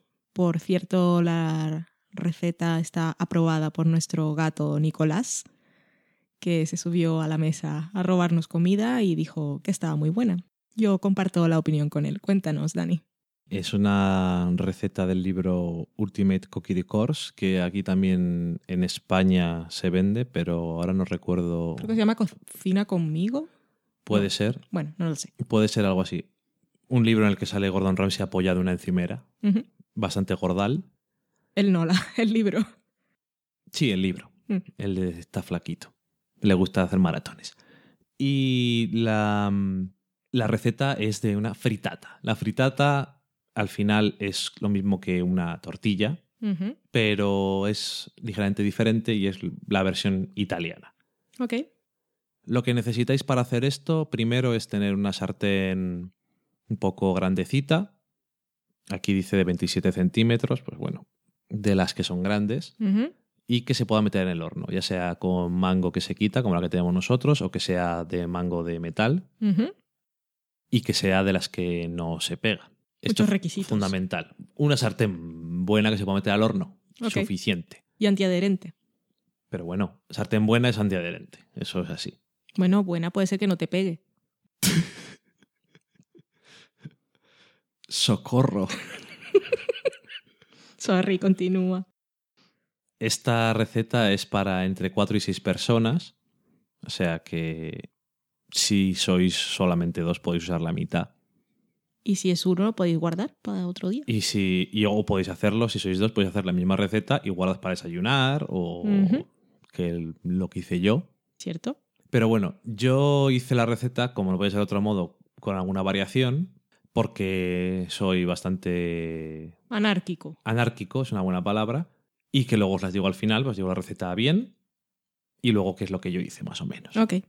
Lo que necesitáis es aceite de oliva, ya os podéis imaginar, 8 lonchas de bacon, que lo podéis trocear tranquilamente en tiritas. También un pimiento rojo, que le hacéis tiritas también. Que dice tres spring onions, estas cebolletas que son tan orientales y que no se venden mucho aquí en España. Si veis algún supermercado oriental, las venden. Si no, en vez de tres spring onions, usar una cebolleta Ok. que más o menos os va, os va a valer. 150 gramos de guisantes congelados. Luego también un puñado de albahaca, más o menos troceado, tampoco sin troce- troceándolo mucho, sino así un poco. No, no, con el cuchillo, pero sin darle demasiado para que no pierda los aromas. Necesitas también queso de cabra, aproximadamente unos 120 gramos. Eso también depende de lo que te guste, en qué cantidad, ocho huevos que le vas a tener que batir, Ujú. tres o cuatro cucharadas de queso parmesano y pimienta. Ok. Lo que vas a hacer primero es precalentar el horno a 180 grados y en una sartén ponemos en el fuego, echamos el aceite y cocinamos el bacon durante 2-3 minutos más o menos y añadimos el pimiento. Después, cuando ya lleva unos minutos cocinándose, está empezando ya a ponerse doradito el bacon, añadimos la cebolleta y eso estamos otros 4 o 5 minutos. Al final, cuando ya esté todo bien suavecito, echamos la albahaca y los guisantes. Lo calentamos un poco para que se vayan descongelando los guisantes y entonces ya tenemos toda la base de lo que va a ser nuestra fritata. Ahora coges el horno y le pones en el grill al máximo. Hemos, hemos precalentado el horno y ahora ya ponemos el grill al máximo. En breve momento vamos a meter la sartén. Lo que hacemos es batir los huevos dentro de un bol y ahí rayamos el queso parmesano. Una cosa que está muy buena. Echamos un pelín de sal y sobre todo pimienta, porque el parmesano ya le da un poquito de saladito y no hay que pasarse. Y esto lo echamos en la sartén que hemos bajado más o menos a una cosa media en el poder del fuego. El poder del fuego, esto suena a Pokémon o algo así. Hemos bajado como a la mitad más o menos y ahí echamos los, los huevos. Lo mejor es con un tenedor de madera, porque se hace muy bien, y lo que tienes que hacer es un poco moverlo por toda la sartén. No es igual que cuando haces una tortilla que sacas lo que has hecho en la sartén, lo echas en los huevos, lo mezclas todo bien, sino que es un poco más ahí en la misma sartén mezclarlo, como si fuera a hacer un revuelto, pero sin pasarte. Lo mezclas para que esté todo igualadito.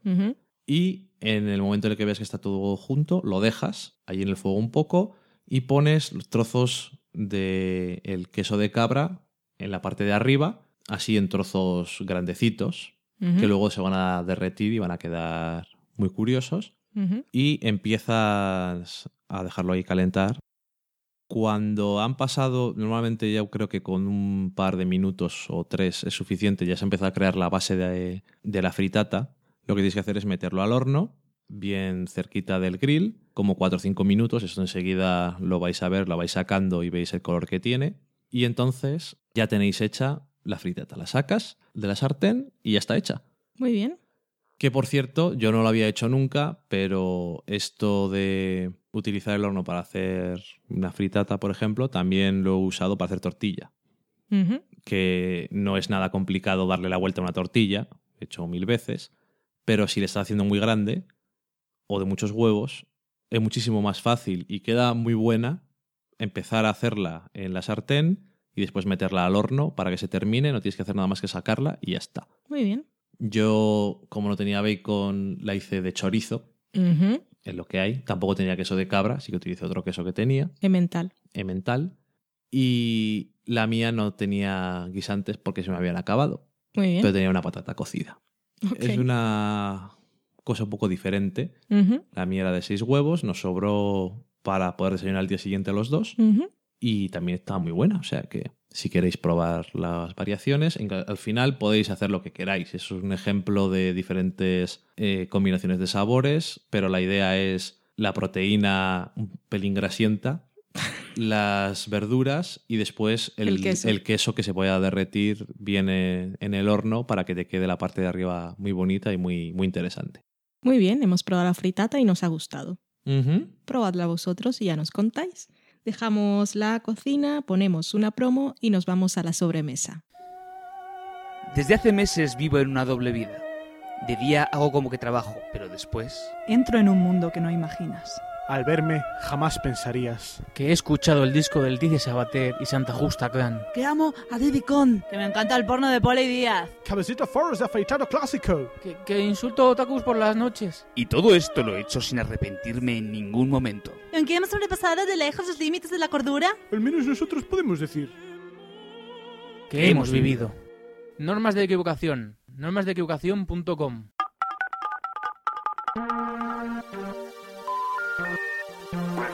number you have dialed is not in service at this time.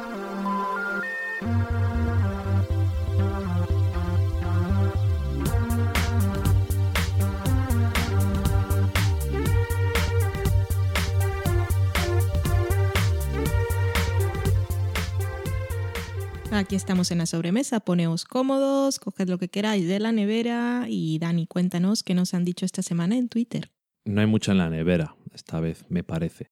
Pero bueno, ¿qué nos han dicho en Twitter? Pues tenemos eh, Daniel Roca, que nos remarcaba lo que nos dijo la semana pasada de que Derek era una serie prodigiosa, que Gervais consigue hacer una comedia aún más triste que Louis con esta, probablemente. Ujú. Junio Duendecilla decía, se lamentaba de que fuera a haber muchos cortes en el anterior programa, que quería versión extendida. Porque habías dicho que estábamos ebrios cuando estábamos grabando. Sí, Mm. puede ser. Puede ser, ¿no?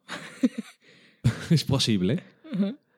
Luis Mayorgas nos decía sobre esto de cortar cosas, decía que Russell T. Davis, el que fue showrunner de Doctor Who de las cuatro primeras temporadas de este retorno de la nueva oleada, dice que hay que evitar como si lo que estás produciendo te diera vergüenza.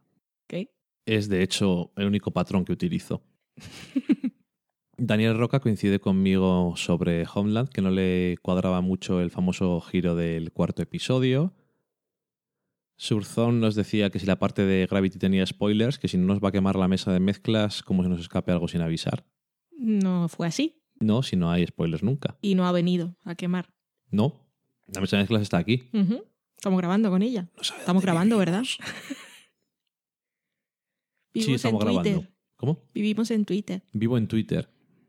Bebels nos decía que el 306, nuestro programa sexto de esta tercera temporada, que había sido muy corto, que donde quedan las tres horas, que tenía ganas de comentarios sobre The Good Wife y Homeland, ese es el episodio en el que no hablamos de ninguna de las dos cosas, y que por lo menos ya estaba al día y que se quedaba con Drinking Buddies para verla, y justo fue el día que sacábamos el 7. Ya dijimos, pues ya está el 7, y dice, no, ya no estoy al día. Ahora tiene tiempo. Ujú. Luego tenemos a Ronindo, que es Ronin-Do. Decía que oír como le mencionábamos en el podcast, que esto se emociona, que era así de simple. José, que vino con nosotros a la cena de Madrid. No, esto no es simple, son cosas que hacen ilusión. Claro que sí. Javier Suárez Ruiz decía que era muy bueno el programa de esta semana, que le faltaba lo de lo de Gravity y que el Festival de Series decía nos aclaraba que decían que sí que habían comentado que tenía que ver España en serie con. American in Primetime, pero ya le dijimos que nosotros dijimos simplemente que en la presentación que nos hicieran a nosotros Sí. no lo habían dicho. De hecho, nos habían comentado que antes lo habían dicho. Ujú.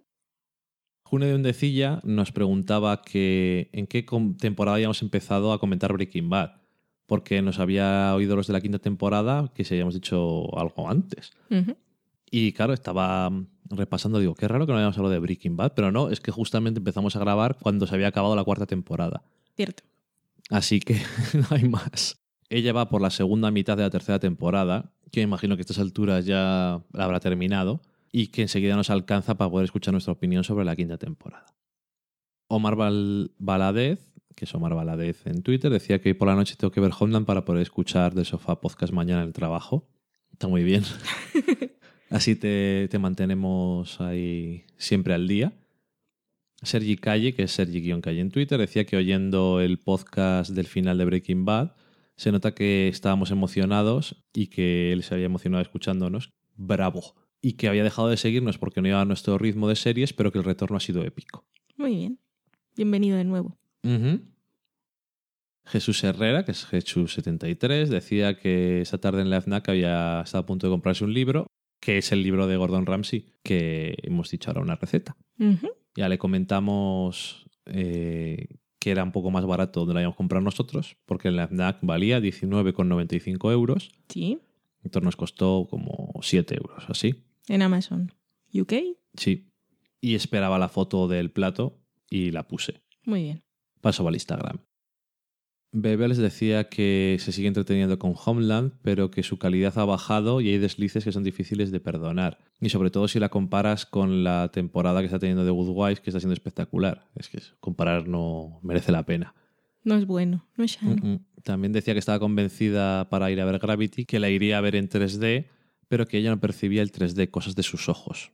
Nos gustará igualmente. Yo me imagino que sí, pero cosas extrañas. Sí, creo que me lo explique. Eso le pasó a mucha gente cuando en España se puso de moda una cosa que se llamaba El Ojo Mágico, esos libros que cuando los mirabas salía una imagen en 3D Ujú. y hay gente que no podía verlo. Ok. Qué cosas. Y de paso nos decía que en versión original y en 3D en Zaragoza valía 6,40. Ahí dándonos donde duele. Eh, joder, qué mala gente. Antaradachi nos mandaba besos, que nos escuchó el último, pero que solamente le quedaban ya unos 42 o así. Bueno, exageraba, pero que varios. Hace lo que puede. Muy bien, se agradece. Siempre. Un beso. Junio Dendecilla decía que si había alguna recomendación para saber lo básico sobre televisión o cine, así en general, y que le maravillan tus comentarios en- del sofá. Ya le dije que tenía que pensarlo. Voy a mandarle ya por directo algo, algunos, eh, no sé si enlaces, más bien libros. No sé qué tantas ganas tiene. Libros en español, creo. Y bueno, sí, porque creo que ella era la que nos decía que envidiaba lo de Netflix, pero que necesitaba subtítulos y no tenía. Así que lo que pasa es que lo que sí quiero que me diga es exactamente qué es lo que más le interesa saber, si es Sí. teoría, técnica o historia y que para lo que quiera, pues le recomiendo algo que no sea muy denso y, y que sea entretenido de leer. Jesús Herrera decía que aprovechaba la espera para pasar al médico para escucharnos. Siempre los podcasts vienen bien para estas cosas de esperar. Esperamos que haya ido bien.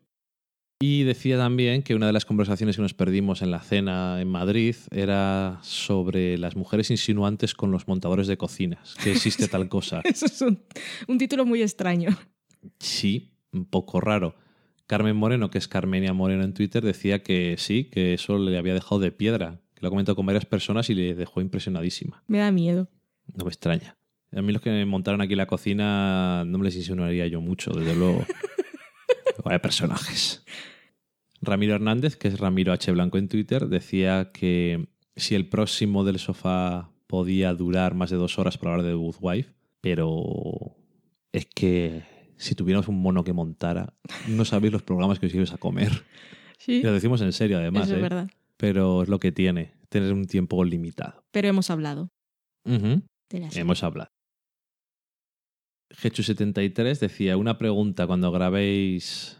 A ver, ¿el quinto de la temporada de Good Wife fue lo mejor de 2013? ¿O supera Ozymandias? Son diferentes porque Ozymandias llega en un momento en el que se está acabando una serie que ha sido muy épica y mítica y ambas son eso que dicen game changing porque te cambian el curso de la historia. Lo que pasa es que en Breaking Bad es a- hacia el final y en The Good Wife aún tienen que pasar muchas cosas. Sí, porque... Son muy diferentes. Lo que yo sí digo es que este episodio de Good Wife es su Ozymandias, por lo menos hasta ahora. Pero compararlos ambos, pues... Es que, ¿por qué no? Me gustan ambos. Tengo, tengo mis dos Ozymandias del año, no voy a elegir uno. Me gustan los dos. Que además, aunque sea el quinto episodio de la quinta temporada, sí es que lo sientes como que es muy de el comienzo de algo más que de el final. Sí.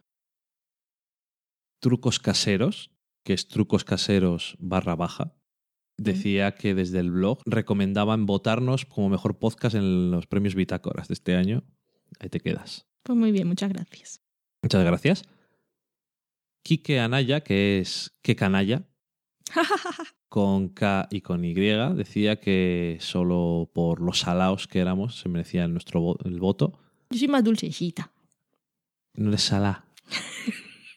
que sí, tú eres muy salá. Muchas gracias también. Y Miguel Pastor decía que si el que quede último en el ranking, me imagino que Del meme. del meme de los upfronts, que si tenía premio. Sí, tiene el premio honorífico a, a ser el que lo ha hecho peor de todos. Sí, es un. Sobre todo que no ha perdido. Si no ha perdido ni Nico Ni, ni, random. random. Si has conseguido perder ante esos dos, que no voy a hablar muy alto, porque igual me toca, lo cual va a decir mucho de este asunto, pues tendrás ese dudoso honor. Sobre todo que como somos tantos, van a destacar los tres primeros y los tres últimos. Así que por lo menos popularidad. Que se hable bien de mí. No, que se hable de mí, aunque sea mal. No hay publicidad mala. Nunca. Eso dicen, pero yo creo que es mentira. hay publicidad mala. Sí. Pero todo es tan pasajero que la gente se queda contigo y ti- tiene poca memoria. Sí, Y ya has conseguido. enseguida se les ya olvida. has conseguido el momento de fama. Dejamos Twitter Y vamos, ¿El el qué? Twitter. Twitter. Y vamos que tenemos un comentario en el blog y también tenemos comentarios en iBox, que cada vez me gusta más porque la gente de iBox suele comentar siempre cuando escucha los programas y eso me gusta. Sí. En el blog no nos comentan tanto, nos da pena. Mm. Pero bueno, con que saben que nos pueden encontrar en todos los sitios y en todos los sitios pues recogemos para la sobremesa, pues no hay problema. Exactamente. En el blog tenemos a Garaitza, que nos comentó en el. Creo que en el último programa que hicimos. Decía que había visto las dos recomendaciones de la sección de la cata de pelis, la de mucho ruido y pocas nueces y Drinking Buddies, y solamente puedo decir que la habían encantado. Me alegro muchísimo. Nos alegramos mucho. Que él era muy fan de la versión de Kenneth Branagh de la obra de Shakespeare y que esta versión le da un poco de repeluco La de Whedon. Sí, por, bueno, me imagino, por la ambientación, por el estilo y eso, y decía que le había sorprendido mucho. Mm. Y que Drinking Buddies la había visto con cerveza en la mano y patatas fritas y que le faltaron las aceitunas. Muy bien. Buena combinación. Y luego termina diciendo que veo que sois gente con buen criterio y de fiar, así que seguiré vuestras recomendaciones. A ver qué dice la cata de hoy. Esto es lo que hay que hacer cuando lees a gente que habla de series o de películas y luego les escuchas. Ver si después de seguir sus recomendaciones dices, ah, pues estoy de acuerdo, me interesa. O decir, siempre estoy justo al contrario, también está muy bien eso. Claro. El Porque, caso es algo a que tenerte. sí, que eso que dicen, conocer de qué, de qué pie cojea el otro. Porque si decimos que algo no nos ha gustado por y luego él lo ve y ve que ese algo en realidad no era malo, cuando valoremos algo así, él dice, pues igual me interesa. Igual me interesa que esto es lo que no les gusta a ellos, pero a mí sí. En Evox, creo que al final podré ser capaz de decirlo así sin pensar. Tenemos varios comentarios en el último programa. Tenemos a El Capo, que decía que yo soy de los que han terminado en este podcast por casualidad y que al final lo tengo en suscripciones porque me ha gustado mucho. Casualidades buenas, me gusta. Muchas gracias. Luego tenemos a Anonymous, que decía que no sé qué ocurre con los archivos de nuestro podcast, que son los que más cuesta descargar de iVoox. Pero que por lo demás muy bien, que nos gusta nuestro estilo, el feeling que tenemos y que no le gusta el hecho de que seamos un poco demasiado destripadores spoiler adictos. Sí, hay series que comentamos sin tapujos, pero ya avisamos. Pero yo le digo, anónimo, si nos escuchas, nuestra última promo, que a ver cuando grabamos una nueva, que ya tenemos una nueva idea, es una canción sobre que no nos gustan los spoilers. Entonces, cuando hablamos con spoilers es porque nos apetece comentar cosas concretas de la trama y siempre avisamos, nunca soltamos así. Yo creo que no te puedes spoilear cosas sin, sin querer. Hay series que seguimos día a día y que son muy interesantes y nos gusta comentarlas. Y decía que lo que ha dicho antes no era una crítica, es que hay otros mil podcasts de series y aun con esos prefiero a vosotros. Muchísimas gracias. Pues sí, gracias. Pero vamos, que una crítica no es un problema. No. Otra cosa es una cosa que no se puede llamar crítica. En este caso sí. Luego tenemos a César Ambrosio Cavazos López, el que llamo yo el señor del nombre completo, que nos comenta últimamente mucho y me alegro. Dice que gracias por el programa, que como todos los demás ha estado muy completo, yendo desde las series hasta las películas para terminar con la rica comida. Que sigamos adelante. Hablando de comida, y si no me equivoco, un- alguna vez nos dijo que nos saludaba desde Monterrey. Si nos puede enviar una receta, bueno, nos puede poner ahí en los comentarios o un enlace de alguna receta típica mexicana, pero con los condimentos que pertocan y todo, algo como esa, la cochinita pibil y esas cosas. Sí, pero que no sea mm, nachos, o sea, que no sea una cosa típica, o que no sea O una sí cosa, son. o sí, pero que por si no lo ha escuchado, escuche que hicimos un día una cena mexicana. Pero bueno, igual si si no nos está quiere decir si hacemos burritos, quesadillas y cosas, cómo lo preparan exactamente allí. Queremos la autenticidad. Para terminar, tenemos a Leician, que decía que vio el piloto de Rain y le pareció entretenida, que le gustó el protagonista y hasta la música, pero que como avalen los posibles intereses amorosos le parecen un poco sosos y que se queda con Nostradamus. Tiene buen gusto. Muy bien, pues acabamos ya con los comentarios vuestros de la sobremesa. Como ya os dijimos al principio del programa, pues hacemos un parón obligatorio de varias semanas Volveremos la última semana de noviembre. De todas formas, no constantemente, pero estaremos más o menos conectados. Iremos mirando Twitter sobre todo. Así que si nos decís cosas, Sobre podemos ir todo comentando. para poder hacer algún favorito, que si no, luego cuando volvamos ya no encontramos nada. Exactamente. Entonces, los que vais al día, pues podéis descansar de nosotros durante un tiempo. Podéis ir viendo cosas y sugiriéndonos, porque nosotros puede que nos perdamos cosas de actualidad. Los que vais atrasados tenéis tiempo de poneros al día. O sea que no están escuchando esto. ¿cierto?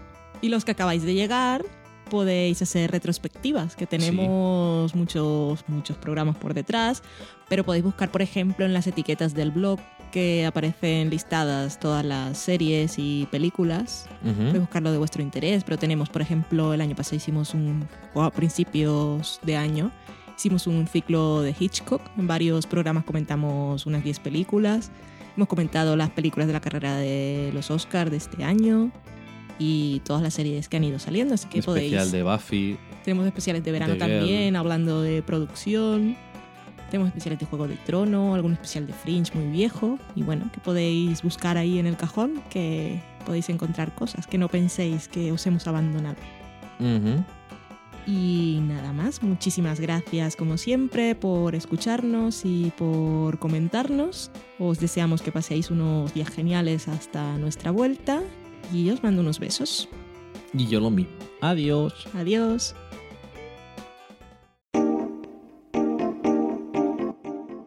Acabáis de saborear un programa del podcast del sofá a la cocina.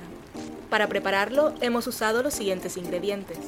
Un Dani, una Valen, un Nico y una licencia Creative Commons, reconocimiento no comercial compartir igual.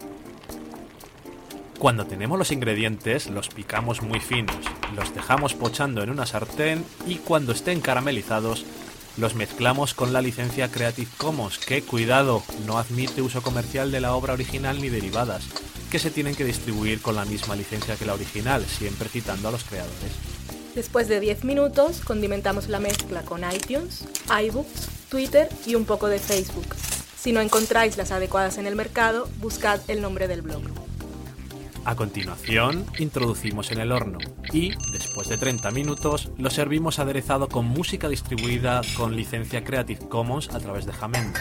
Al final del post correspondiente vienen especificadas concretamente. Si tenéis alguna duda con respecto a la receta o a cualquier otra cosa, podéis preguntarnos a través del correo electrónico del sofá a la cocina @gmail.com. Buen apetito.